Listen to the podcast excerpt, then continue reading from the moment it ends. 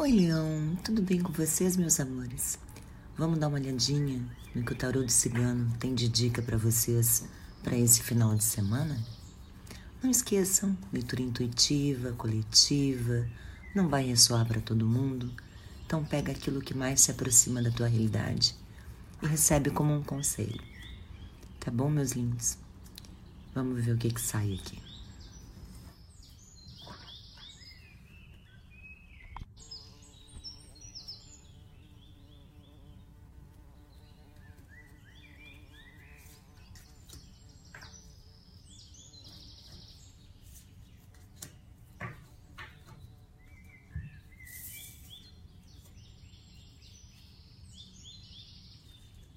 A carta das transformações e a carta dos ventos.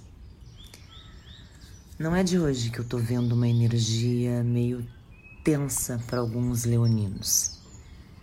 É como se houvesse uma necessidade de cortar algumas coisas que estão trazendo desgaste, preocupação, discussões é como se houvesse uma situação para Leão que está deixando tenso e não sabe como resolver.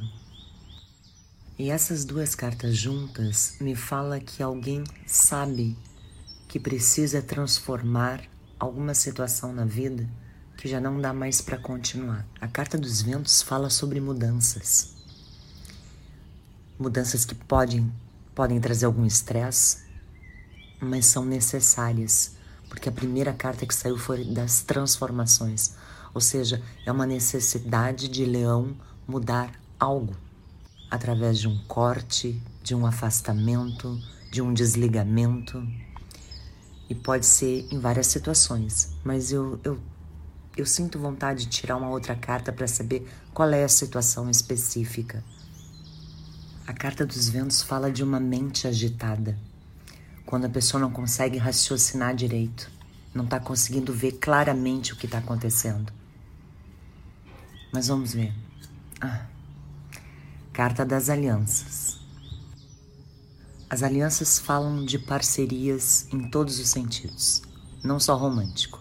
Parcerias profissionais, parcerias de amizade, também parcerias de relacionamento existe alguma situação que está trazendo turbulência para vocês, está atrapalhando o raciocínio mental de vocês, está trazendo estresse para a vida de vocês, que precisa ser transformada.